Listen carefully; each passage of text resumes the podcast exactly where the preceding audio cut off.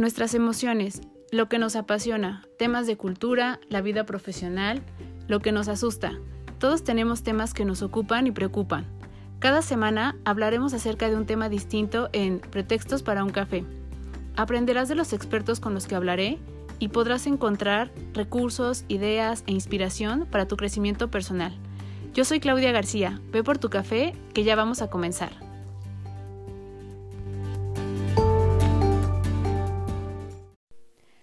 Todos, bienvenidos a un episodio más de Pretextos para un café. Y eh, espero que tengan su café, su té, lo que les esté haciendo mejor bien para llevar estos días en casa. Y el tema del día de hoy eh, creo que, es un tema importante porque vamos a igual a tratar de llevarlo en,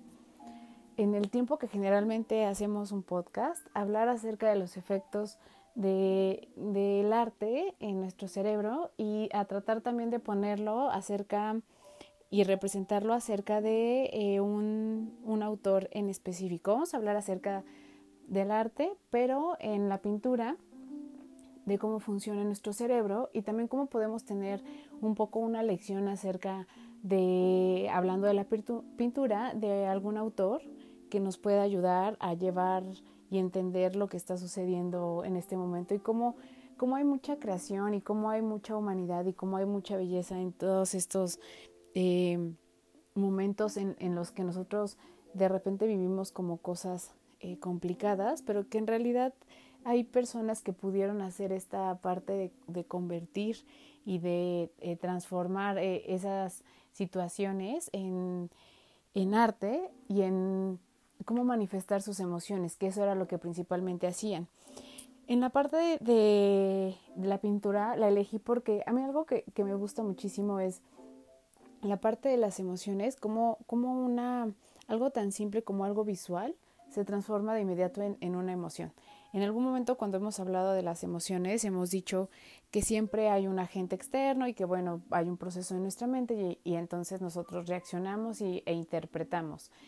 y la mayoría somos visuales. Nuestros recuerdos son visuales, nuestros sueños son visuales, nuestras eh, visualizaciones en cuanto a imaginar, en cuanto a planear, son muy visuales y nosotros eh, somos igualmente así para la parte de poder dar la interpretación a, al mundo. Entonces creo que una de, los, eh, de las áreas eh, en las que a la gente le gusta mucho justo como tratar de, de entender y de mm, interpretar y de ponerle incluso armonía hasta ciertos, ciertos espacios es en la pintura. Cuando vamos a un museo, yo he visto que habemos dos tipos de personas, las que podemos pasar como mucho más de largo en algunas pinturas o en algunas imágenes y quienes somos un poco más, a lo mejor sí de detenernos y ver particularidades y tratar de entender y tratar de eh, darnos cuenta en los trazos, en los colores, quienes hemos visto pinturas y de repente te das cuenta cómo están los trazos, cómo sobresalen, cómo hay colores unos sobre otros, etcétera. Eh, cuando estamos haciendo eso no sabemos todo lo que está sucediendo en nuestro cerebro en ese momento y eso está muy es muy interesante está eh, yo creo que incluso ni siquiera somos eh, no tenemos ni una noción un poco como acerca de, qué nos está sucediendo y, y, solo creemos que estamos pues admirando algo que nos parece bello y que nuestro concepto de bello para todos es diferente,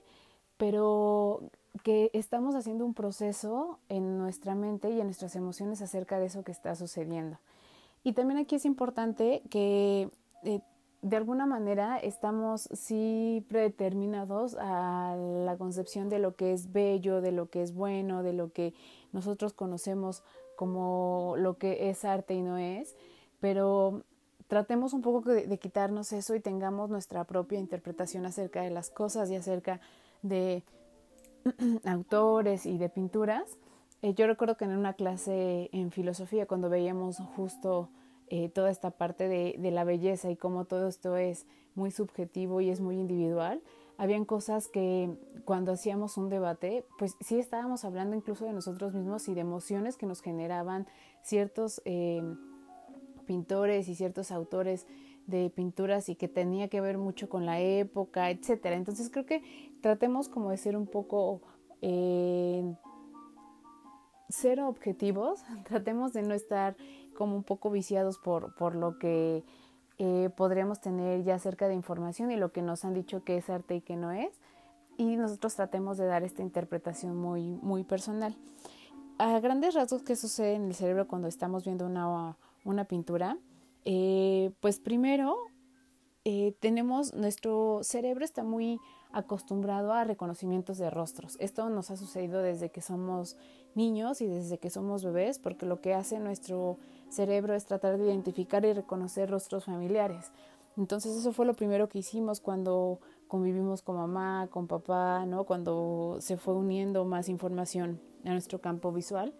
Y esto también sucede con las pinturas. Nos puede costar un poco más de trabajo pinturas en las que no vemos una figura humana o en las que no vemos figuras que son eh, familiares para nosotros y con familiares digo eh, ciertos objetos, eh, cosas a las que estamos acostumbrados y entonces es por eso que hay ciertas corrientes que a algunos nos pueden gustar más y nos pueden facilitar más y para algunos otros no, ¿no? Para algunas personas, por ejemplo, el surrealismo puede ser como algo, pues no, que no disfruten mucho y que sea un poco incluso complicado tratar de darle una interpretación y ya vemos quienes eh, nos gusta y entonces podemos encontrar mucha información y significado ahí, pero tendrá que esto que ver con cada uno de nosotros, incluso con la parte de nuestra formación, pues ayuda o limita un poco esta parte, pero no es nada que no podamos desarrollar, ¿no? Si es que nos gusta esta parte de, del arte. Otra de las cosas que pasa en nuestro cerebro es que al, al justo nosotros querer darle esta eh, interpretación y darle un sentido a lo que estamos viendo, le tratamos de darle una forma y un sentido, que esto lo hacemos, como decíamos, de manera innata, nuestro cerebro empieza a trabajar un poco mucho más rápido y eh, sucede, por ejemplo, que el flujo de la sangre puede aumentar hasta un 10%. Y esto es porque está tratando de reconocer, está tratando de interpretar, está tratando de encasillar en un lugar, en el pasado, en recuerdos, en eh, incluso la información que podemos tener de otros autores, con imágenes que ya hemos tenido acerca de, de, esto, previas de otros autores, etcétera. Entonces esto ayuda mucho a que haya movilización en nuestro cerebro y esto nos puede ayudar en momentos como estos a poder tener más agilidad mental y pues eh, de alguna manera no estar como solo pensando en las cosas en las que hemos estado haciendo todos estos días, sino incluso darle un poquito de subjetividad y de belleza a, nuestro cerebro y así trabajarlo de otra manera. Otra es que eh, nosotros tratamos también en nuestro cerebro de traducir los mensajes que vemos en las imágenes a emociones. Entonces, esto, eh, por ejemplo, desde algo acerca de, un, de algo que sí nos puede ser familiar, como por ejemplo, las meninas de Velázquez. Y sabemos que son figuras humanas, pero tiene toda una interpretación ahí que no nos vamos a detener ahorita en esto. También ahí hay una interpretación que queremos dar y vemos por qué hay un espejo y vemos por qué quién está colocado de cierto lugar y vemos eh, por el tipo este, incluso de la pose que tiene, que representa esto, la vestimenta también, etcétera y pues lo que hacemos es tratar de interpretar, ¿no? Todo el tiempo tratar de interpretar y eso ayuda a nuestro cerebro a que esté eh, estas interpretaciones las esté les esté dando un significado y eso necesariamente se transforma después en emociones y esas emociones generalmente son positivas. Es rara la vez que nosotros vemos una obra de arte y entonces eh, sentimos que estamos viendo algo que nos genera eh, dolor o que nos genera tristeza, podría ser que sí, que podríamos decir esto tiene como un poco una connotación melancólica, pero es distinto a sentir como tal tristeza, o sea, la interpretamos, pero no sentimos como tal esa tristeza. También otra de las cosas que sucede es que eh, las mismas eh, estructuras del cerebro que se activan cuando nosotros estamos en un proceso de enamoramiento, no en, en la misma magnitud, pero también se se activan en, el cerebro, hay eh, se desencadenan este, de repente o hay un aumento en la liberación de sustancias químicas como la dopamina, eh, que esto sucede en la corteza eh, frontal del cerebro, lo dije bien. Y de esto hablamos en algún momento cuando hablábamos del, del enamoramiento. Entonces esto también sucede. Y viene esta parte como de vocación eh, placentera, ¿no? Eh, de tener eh, un, una sensación de, de estar en, en, bienestar, de, sentar, de sentirnos contentos, de sentirnos incluso un poco como románticos y esto es muy bueno pues para, para, la parte de nuestro cuerpo y para la parte de nuestras emociones, porque algo tan simple como estar viendo algo nos puede evocar este tipo de cosas a nivel fisiológico que, que, ayuda a nuestro cuerpo y ayuda a nuestro cerebro y en estos momentos nos puede ayudar mucho más. Entonces yo generalmente lo que he hecho es con estas opciones que hay para poder estar en, en casa y que hay... Eh, sitios en los que podemos hacer eh, visitas virtuales a los eh, museos, lo que hago es que lo transmito en la televisión para poder verlo más grande y, y acércate y velos como si estuvieras viendo una, una, pintura como tal en un museo. Sé que no es lo mismo, pero pues puede ayudarnos, ¿no? A esta parte de por lo menos tener otra actividad y darnos esta oportunidad de vivir una experiencia no solo como de estar informándonos, de estar eh, creando cosas, porque de repente nos encasillamos un poco como que, tenemos que ser muy productivos, pero entonces veamos esto y si lo podemos hacer con alguien más, estaría padrísimo que podamos hacer este ejercicio y tener un momento distinto de cómo estamos haciendo las cosas y de cómo estamos haciendo nuestro día a día con una actividad pues, como, como esta. Eh, otra de las cosas que sucede en nuestro cerebro es que empieza a haber una conectividad eh, funcional junto con eh, la parte, por ejemplo, visual, la corteza, este, justo que, que hace esta función de la visión, de mm, la parte, eh, por ejemplo, de la información, como decíamos, de dónde encasillar esto que estamos viendo, de dónde, con información previa, en dónde podríamos encuadrarlo, y entonces el cerebro empieza a tener esta parte como de mente lúcida, por decirlo así, porque empieza a, tratar de, de, habilitar incluso algunas regiones que podríamos tener un poco como pasivas, justo por el momento en el que nos encontramos que estamos más como al pendiente y en, en un estado más de alerta y este es una, una parte que nos permite más la parte de la subjetividad, de contemplar, de pasividad, pero pasividad en un estado más de interpretación, de introyección, etcétera. Entonces esto también está muy, muy interesante. Y aquí lo importante es que no necesitamos ser eh, expertos en arte ni nada de esto para poder eh, apreciar y sentir algo al ver una, una obra de arte. Como decíamos, yo creo que incluso eh, podría ayudarnos a no limitarnos, el no tener esta concepción de lo que ya sabemos que generalmente o socialmente o en cultura eh, conocemos como de, ah, bueno, son los eh, principales representantes del impresionismo, del de, cubismo, del surrealismo, etcétera, y esto nos puede ayudar a, hacernos eh, como un propio criterio, como decíamos, y a ver cosas inclusive de las que eh, no veríamos si es que ya tenemos información previa y nos vamos directo a tratar de identificar eso. Entonces esto nos podría ayudar. Y eh, hablando acerca de esto, que eh, no vamos a hablar como en específico de cómo funciona el cerebro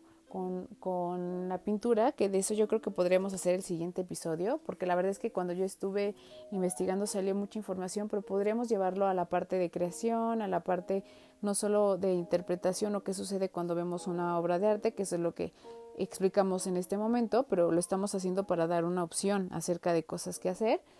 Ya como información podríamos en el otro episodio hablar acerca de todo lo que sucede cuando creamos, cuando eh, como decíamos, interpretamos, cuando hacemos incluso terapia por parte eh, del arte, arte terapia y todo esto, podríamos hablarlo en un eh, segundo episodio. Pero en este momento me gustaría hablar en específico, por ejemplo, de algún autor que represente, no importa la corriente, a la pintura. Y escogí a Van Gogh por muchas razones, porque cuando estaba en la universidad, recuerdo que en algún momento en la parte clínica eh, hacíamos muchos ensayos acerca de novelas, de eh, justo de pintores, de escritores, de cómo se relaciona la, patología con eh, el arte, de etcétera.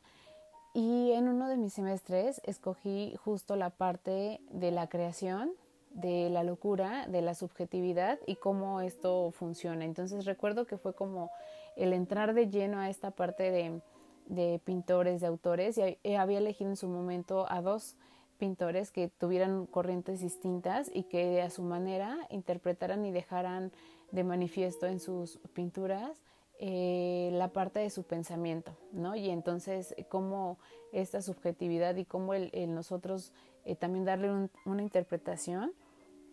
podía ser totalmente distinto a lo que ellos pudieran eh, plasmar, pero así había rasgos que nos permitían un poco como ver el modo de pensamiento y lo que estaban sintiendo en ese momento. Y eh, en ese momento uno de los pintores que elegí fue Van Gogh, el otro era Dalí. Y recuerdo que de Van Gogh me encontré un libro que se lo recomiendo muchísimo, que es de un escritor que se llama Irving Stone, se llama Anhelo de Vivir. Y eh, Irving Stone es un autor que hace novelas acerca de biografías, es decir, te redacta este libro como si fuera una novela, en realidad está haciendo una biografía, pero te lo está poniendo como si fuera una novela. Y te, te hace la, la parte del, del conocimiento de, de, estos personajes de una manera un poquito mucho más eh, fácil y también te permite un poco como dejarte sentir también, no solo como ver eh, fechas, eh, eh, datos como muy fijos, sino te va llevando también como un poquito por los senderos de las emociones y todo esto. Yo solo he leído, no sé, de ver, la verdad si hay algún otro más, pero solo he leído este de Van Gogh y he leído otro de Freud que se llama Pasiones del Espíritu, que sí está un poquito choncho, pero también está, está padre y, y e igual tiene una una forma de llevarlo como una novela. Y entonces dentro de la biografía eh, de Van Gogh, pues eh, lo que había eh, utilizado como libros, referencias, libros de sus pinturas, creo que otro referente importante de Van Gogh son las cartas, el registro que hay de las cartas que él escribió a su hermano Teo, que, que esta es una relación, me parece muy bella, que es una relación en la que hay mucha información acerca de Van Gogh y que de esto podríamos también hacer un solo episodio hablando de esto, del, amor que, tuvo Van Gogh a su hermano, de cómo su hermano también, de, de cómo este ir y venir también de emociones. Eh, pues bueno, la mayoría de las cosas que él eh, podía transmitir con palabras eran mediante las cartas que le, le enviaba a su hermano. Y todo eso me ayudó como a tener otra visión acerca de Van Gogh, acerca de sus pinturas y acerca de entender cosas que mm, nosotros eh, sí sabemos por su biografía, pero creo que van un poquito más allá de esta. Por ejemplo, yo creo que Van Gogh es un representante acerca de, del amor, del amor no solo al arte, sino del amor incluso a la vida, aunque pareciera que no, porque nosotros tenemos una concepción de él acerca de como si fuera un pintor incomprendido, que siempre eh, hubo tristeza y que siempre hubo temas en los que él sufría y que él padecía, pero creo que a pesar de eso hay muchas cosas que él encontraba de belleza y de amor en, la vida y en las cosas. Y eh, con esto al final vamos a cerrar con algunas frases y vamos a darle sentido con lo que estamos viviendo ahorita para que nos demos cuenta que incluso aún ante la parte de una enfermedad mental, ¿no? Porque él, la tenía y con la que él luchó, eh, trataba de encontrar y, se aferró también a algo que él creía que era la parte de la pintura y el amor que tenía esta y que desafortunadamente todos sabemos, pues todo esto se, se reconoció después de su, de su muerte. Entonces creo que también nos puede dar lecciones Van Gogh acerca de esto y eh, necesariamente hablar de él es hablar de, de la locura, hablar de orejas, hablar de girasoles y hablar un poco, sí, de desamor, pero de amor también, ¿no? Entonces, vamos a dar un contexto muy rápido de, de cómo eh, trabajó Van Gogh y, y de qué lecciones nos puede dar acerca de la vida y que nos pueden funcionar muchísimo en estos momentos que estamos pasando. Pues bueno, Van Gogh nació en Holanda Y dentro de los datos, como decíamos, muy generales, no vamos a dar fechas ni exactamente así de se formó tal y así, porque no, queremos llevarlo más a la tema de, las, de la subjetividad en su pintura y de cómo esto trascendió y de cómo esto nos puede ayudar. Está también el, como mencionábamos, la estrecha relación que tuvo con su hermano Teo. Eh, también eh, cómo, a pesar de las carencias y por este amor al arte, en algún momento él se fue a París para también tratar de estar como cerca de toda esta corriente impresionista y trabajó o estuvo en contacto con Gauguin, con Toulouse, con Pizarro, con Degas y él, pues eh, admiraba, ¿no? Y veía esta parte del trabajo que ellos hacían y que él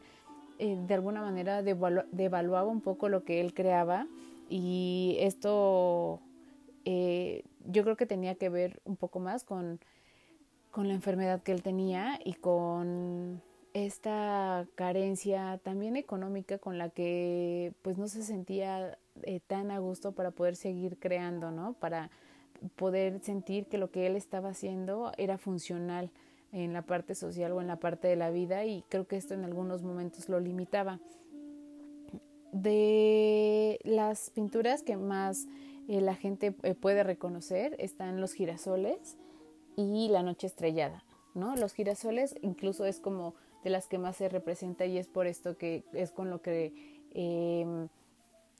reconocemos más a Van Gogh y pintó muchas formas de, girasoles. Y la noche estrellada sabemos que fue de sus últimas pinturas y fue ya en un periodo en el que él ya estaba eh, muy mal, con, con alguna depresión y que incluso hay quienes llegan a decir que la noche estrellada fue como un eh, escape ya acerca de las imágenes y representaciones que en su mente pues podrían ser dolorosas y que podrían ser ya de dolor, de, em, de ansiedad, etcétera, porque recordemos que en ese momento él ya se encontraba internado en el psiquiátrico después de este, este evento de haberse cortado la oreja, que era la oreja izquierda, y entonces ya eran días complicados para él. Entonces, esta es una de las obras que puede explicar un poquito más acerca de cómo él se encontraba y aún así no deja de ser hermosa y no deja de ser, para mí es una de las que más me gusta, incluso más que los girasoles. Eh, si bien el color es, eh, pues sí, es más oscura, es más, nos habla como un poco acerca de, eh, a mí me parece, de cómo hacia el exterior, él eh,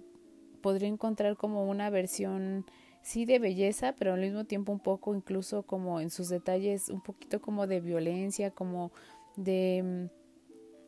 eh, como decíamos, esta parte de dolor, de, de un poco de sufrimiento, pero que aún así, ante lo surreal que pueda ser, ¿no? Eh, la noche y que es oscura, en realidad hay un brillo, ¿no? Que, que esto lo podemos interpretar como si fuera un escape, un, un intento de, de crear como esta parte luminosa, como un elemento sí natural, pero que al final también en, en la parte oscura él llega a ponerlo y creo que son como esos momentos en los que podríamos, como decíamos, mencionar que a pesar de, de qué tan oscuro pudiera estar la parte de sus emociones, había esta parte de, de amar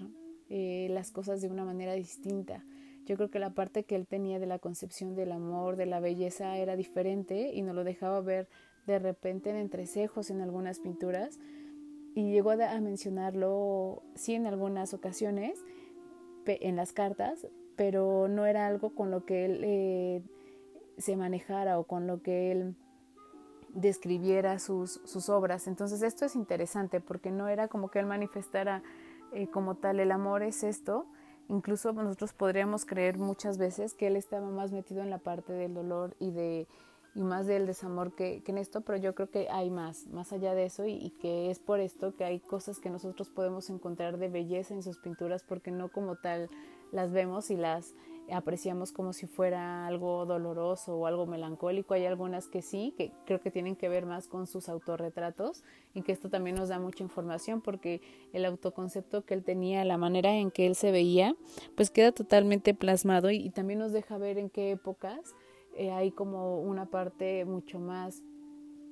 eh, triste, mucho más realista, eh, menos incluso de empática, porque hay algunas en las que eh, sus autorretratos son muy crudos, pero nos ayuda también a entender la, la, época que estaba viviendo y las sensaciones que él pudiera tener y percepción que podría tener acerca de él mismo y un poco la parte de su soledad, ¿no? que creo que este también es un punto interesante y un punto importante. Y em, eh, creo que algo que, podríamos eh, mencionar es que él muchas veces habló acerca de la pérdida de la fe, ¿no? Y de la pérdida de la fe por, por justo esta, esto que tanto él hacía y que tanto amaba que era pintar, pero que no veía un avance y que siempre había algo que, que parecía que le faltara, ¿no? Y que él mismo podría interpretar como, como no soy alguien que, que esté aportando totalmente a la parte de la pintura y por más que me esfuerzo y que refuerzo esta parte, no lo logro y pareciera que hubiera como una pérdida de fe, pero yo creo, como decíamos, que, que más allá de eso había, florecía más la parte de, del amor, ¿no? Hacia lo que él estaba haciendo. Y yo creo que su imaginación, si bien sí está, em, y no podría ser de otra manera, sí está eh, bordeada por esta parte de la condición mental que él tenía, también eh, lo dejaba eh, tener detalles distintos en la parte de su pintura, que es lo que lo hace diferente, que es lo que lo hace atractivo y que es lo que lo hace bello, ¿no? Y que la manera en cómo eh, buscaba un... No, no era un medio de escape, porque creo que no, eh, buscaba más bien el encontrar en cosas tan cotidianas eh, la parte de darle justo un reflejo distinto a las cosas, como lo fue en la noche estrellada, pero en cosas como, por ejemplo, pintar eh, a cosechadores de papas, pintar trigos, pintar este tipo de cosas que son, eran imágenes muy comunes en esa época para, para él a lo mejor pudiera ser una manera de práctica, pero creo que aún en esa práctica y aún en esos momentos, él ponía mucho acerca de, no sé si llamarlo así, esa es mi percepción, esta es una interpretación mía, de lo que estaba sucediendo y pasando en su mente en ese momento y de eh, cómo a lo mejor un pensamiento, tratar de representarlo en una imagen es de lo más complejo. Si es difícil tratar de representar o de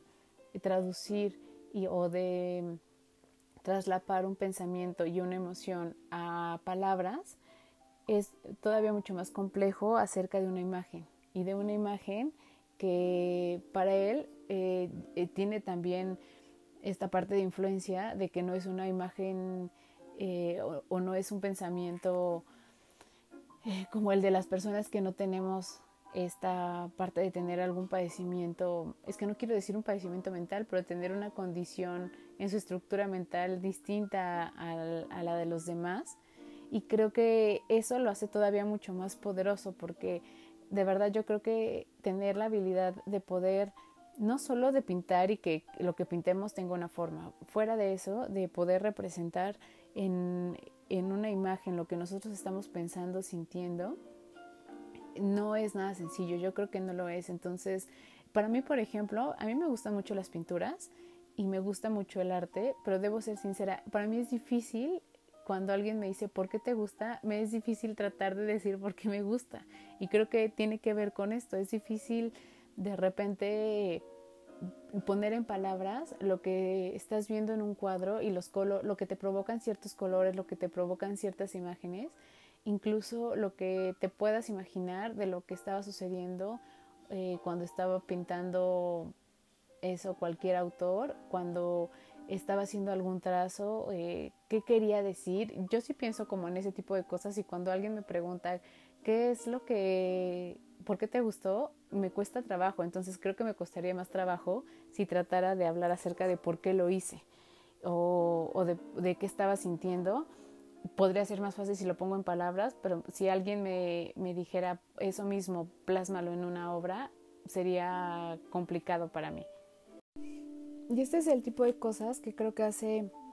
que sea, que sea bello y que sea diferente la, la manera de pintar de Van Gogh. Eh, pararte y pensar, no sé, eh, yo me imagino cuando tenga la oportunidad, porque así lo digo, esperando que sí suceda, no esperando, eh, visualizando que va a suceder, que cuando esté en el Museo de Bangkok en Ámsterdam, eh, poder ver una pintura y poder decir, ¿qué, ¿qué, estaría pensando? O sea, están los trazos ahí de alguien que estaba pensando y que estaba sintiendo y que a pesar de las circunstancias y de las situaciones, el amor hacia la pintura y hacia lo que él creía está aquí como un trabajo, ¿no? Como algo que, que él esperaba eh, tuviera al final un, fin eh, que era poder aportar al arte, que nunca lo vio al final, pero que ahora para nosotros tiene mucho sentido y que lo reconocemos en muchas de, de sus formas y no solo por la vida que llevó, sino por eh, la voluntad que nuevamente, como lo hablamos en, el último episodio eh, que pudimos conocer acerca de Víctor Frank, la voluntad tiene mucho que ver, ¿no? Y aquí me gustaría entonces ya comenzar a tomar alguna de las frases que, que vienen en las cartas que le llegó a escribir Van Gogh a Teo y a algunos de sus colegas y que nos pueden ayudar a ver cómo tenía esta visión de la vida a pesar de las cosas como él las vivía y a pesar de esta situación en pensamiento que él pudiera tener. Y aquí voy a retomar em, una frase de John Keats, que también hablamos de él cuando hablamos eh, de poesía, y que este, creo que en la parte de poesía este es uno de los grandes y es poco conocido. Pero John Keats decía, la belleza es verdad. Y yo creo que, que hay mucho de trasfondo en esa frase tan breve y que es muy bonita. La belleza es verdad y yo creo que sí, yo creo que algo que, puede traer eh, algo genuino, algo auténtico, algo sin encubrimientos, algo sin, sin otra intención y con la parte únicamente de, de querer poner las cosas tal y como son, es bello. Por sí solo es bello sea algo que, no esté adornado, sea algo que, no sea algo eh, que esté totalmente fuera de lo común. Creo que eh, eh, te deja ver justo esta parte de que la belleza es verdad. Y también esta parte de crear belleza a partir de la verdad habla todavía mucho más de esto y con esto podemos y comenzar a, describir en sus frases a Van Gogh. Eh, crear belleza a partir de la verdad es lo que él hacía, ¿no? Él era auténtico y a veces era muy crudo, pero era la parte en la que él estaba creando acerca de lo que él estaba viendo y él estaba conceptualizando de él mismo y eso le da muchísimo significado y belleza a su obra. Una de las eh, primeras eh, frases de Van Gogh que, a mí me, me hizo Em, ruido, bueno, no ruido, pero que, me gustó y me llamó la atención, de las que pude leer, es que no hay nada más artístico eh, en el amor que lo... No, no es cierto, lo estoy diciendo mal. No hay nada más artístico que amar verdaderamente a la gente. Y esto nos ayuda justo a entender cosas y que podríamos ponerlo en el hoy. Eh, es difícil en las situaciones en las que él se encontraba, económica, eh, mentalmente, em, lo que esta parte mentalmente traía en emociones, etcétera, y tener eh, a lo mejor sentimientos que lo pudieran hacer sentirse de una manera positiva. Y aún así, el poder mencionar que no hay nada más artístico que amar verdaderamente a la gente, te hace sentir que estaba esta parte, no totalmente como decíamos, de desesperanza, aunque él hablara un poco de la pérdida de la fe, creo que en el fondo estaba esta parte de creer y de encontrar en las demás personas lo humano, justo esta parte que nos sucede a nosotros aquí, ¿no? Que, es, eh, estamos tratando de, de estar en un bienestar con todo lo que está sucediendo, con todo lo que hay a nuestro alrededor, con el día a día, con los problemas que se presentan, con la parte de incertidumbre económica, este, salud, etcétera. Y lo único que podemos hacer es confiar en las personas que tenemos al lado y confiar en nosotros mismos. Y qué, qué difícil es confiar en los demás y confiar en nosotros mismos en estas situaciones. Entonces, encontrar esta parte, como, como él lo, lo menciona, de amar verdaderamente a la gente, debería ser un acto que por sí mismo y porque es humano, es bello. y no porque tenga que ser un acto moral, que es lo que estamos haciendo nosotros ahorita, poniéndolo como si fuera un valor cuando debería ser algo totalmente humano y algo que ni siquiera tendría que tener cabida de que puede ser diferente. Entonces, eh, estas es como las cosas que, que nos pueden traer y aportar en estos momentos Van. Otra es que las pequeñas emociones son los grandes capitanes de nuestras vidas y las obedecemos sin saberlo. Y creo que también eso es verdad. Eh, yo eh, entiendo que esto a lo mejor lo pudiera decir en, lo que él plasmaba en sus pinturas y que esto quedaba plasmado y lo iba poniendo y lo iba eh, tratando de, ¿no? De, de darle, como decíamos, una representación. Pero esto no sucede todo el tiempo todo el tiempo estamos teniendo estas pequeñas emociones que nosotros siempre nos vamos por las grandes, que es cuando nos, sentimos totalmente tristes, nos sentimos totalmente contentos, cuando nos sentimos enojados, pero tenemos estas pequeñas emociones que van dirigiendo nuestras decisiones y nuestro día a día y nuestra percepción y creación a, partir de eso, del mundo y de la realidad y de la situación que estamos viviendo. Entonces, eso es tan cierto y eh, no nos damos cuenta que así sucede. ¿No? Que, esto sucede todo el tiempo y que seguro en un día, como decíamos, si no somos conscientes, pero en un día eh, sucederá todo el tiempo, en cualquier momento, en cualquier situación y no nos somos como tan capaces de, de, no de hacerlo consciente, sino de entender que así es nuestra manera de conducirnos y de movernos. Otra de las frases es, eh, se puede tener en lo más profundo del alma un corazón cálido y sin embargo puede ser que nadie acuda a él. Y esto, esta la escogí porque creo que nosotros todo el tiempo nos estamos un poco como diciendo, pero ¿por qué si yo soy bueno? ¿Pero por qué me sucede esto si yo he hecho las cosas bien? Pero como, como siempre un poco como justificando y un poco sí, sí victimizándonos de por qué hay cosas que nos suceden si nosotros creemos que somos o hacemos un juicio acerca de nosotros de si somos de tal o cual manera. Primero, el bien y el mal acerca de la parte como ética o de los valores, pues es muy eh, subjetivo y es algo que se construyó y tiene que ver con creencias, como lo hemos dicho. Y la otra es, ¿por qué verlo como si fuera algo este, de donde no estamos sacando y de donde no estamos aprendiendo? Al final, el malestar, sí, lo, lo, vamos a vivir, pero como decíamos, nosotros decidimos qué interpretación le damos y cómo nos movemos con esto. Y entonces aquí podemos traer un aprendizaje que pueda ser algo que, que no sea malo y que no porque nosotros no sepamos y vayamos haciendo, como decíamos, pues bien las cosas, tendríamos que tener una recompensa que sea totalmente buena porque entonces eh, tendríamos, estaríamos poniendo ya ahí parte de nuestro ego y estaríamos haciendo algo esperando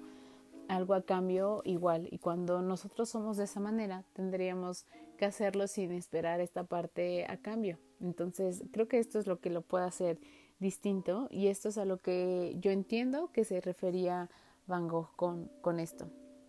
Otra es, eh, a manera de pregunta lo dice, ¿sabes lo que hace que desaparezca la cárcel? Cada efecto genuino y profundo, ser amigo, hermano, amante, es lo que nos libera de la prisión de estos efectos. Uno está muerto, pero cada vez se reviven estos efectos y la vida renace. Y creo que esto tiene que ver también con lo que está pasando, ¿no? Estamos a lo mejor en esta situación de, em, de sentirnos encerrados, de sentirnos que, que estamos, eh, pues sí, como en un castigo, no pudiendo salir, no pudiendo tener contacto, no, pudiendo tener los días que teníamos normalmente, pero no nos damos cuenta que hay cosas que elevan esta parte que tiene que ver con cómo decidimos primero vivirlo y el otro en, en las cosas que también tendremos que estar poniendo mucho más atención, que es en, en el amor hacia las personas, en, en los roles que jugamos, en, no en la sociedad, sino en nosotros mismos al al ser pues, la figura que somos, somos al mismo tiempo hijos, papás, hermanos, amigos, amantes, este, etcétera. Y la manera en que nosotros nos demos cuenta en que estamos haciendo esto y cómo tenemos a, la,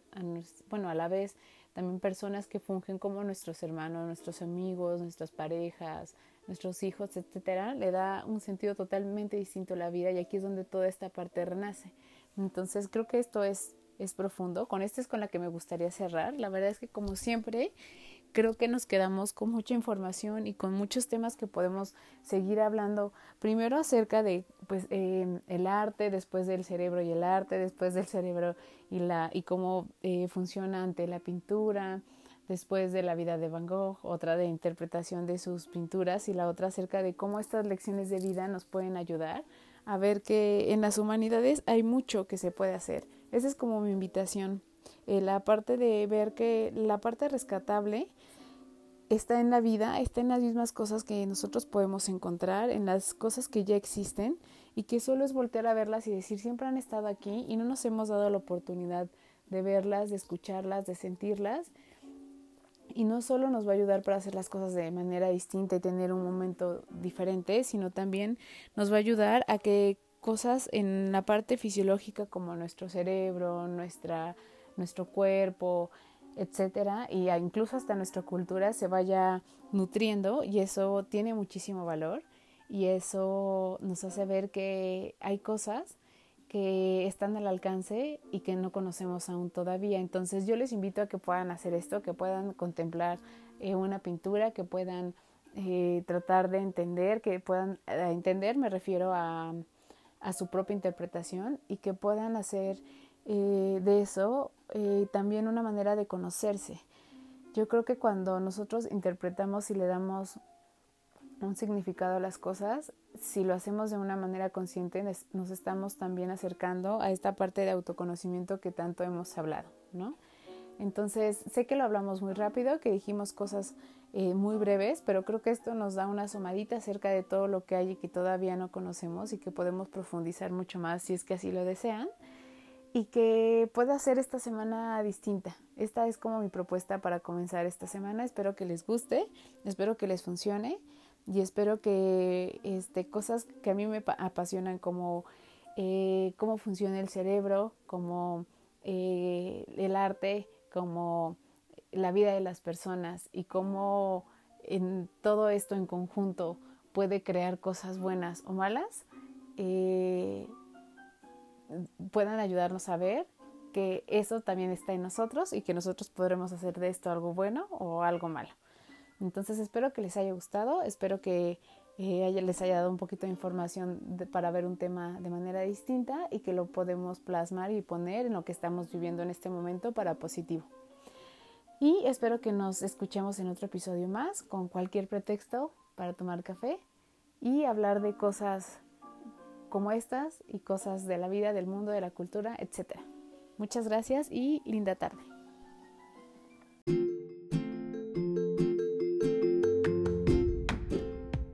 Muchas gracias por estar aquí. Nos escuchamos en el próximo episodio con un pretexto más para hablar de otro tema.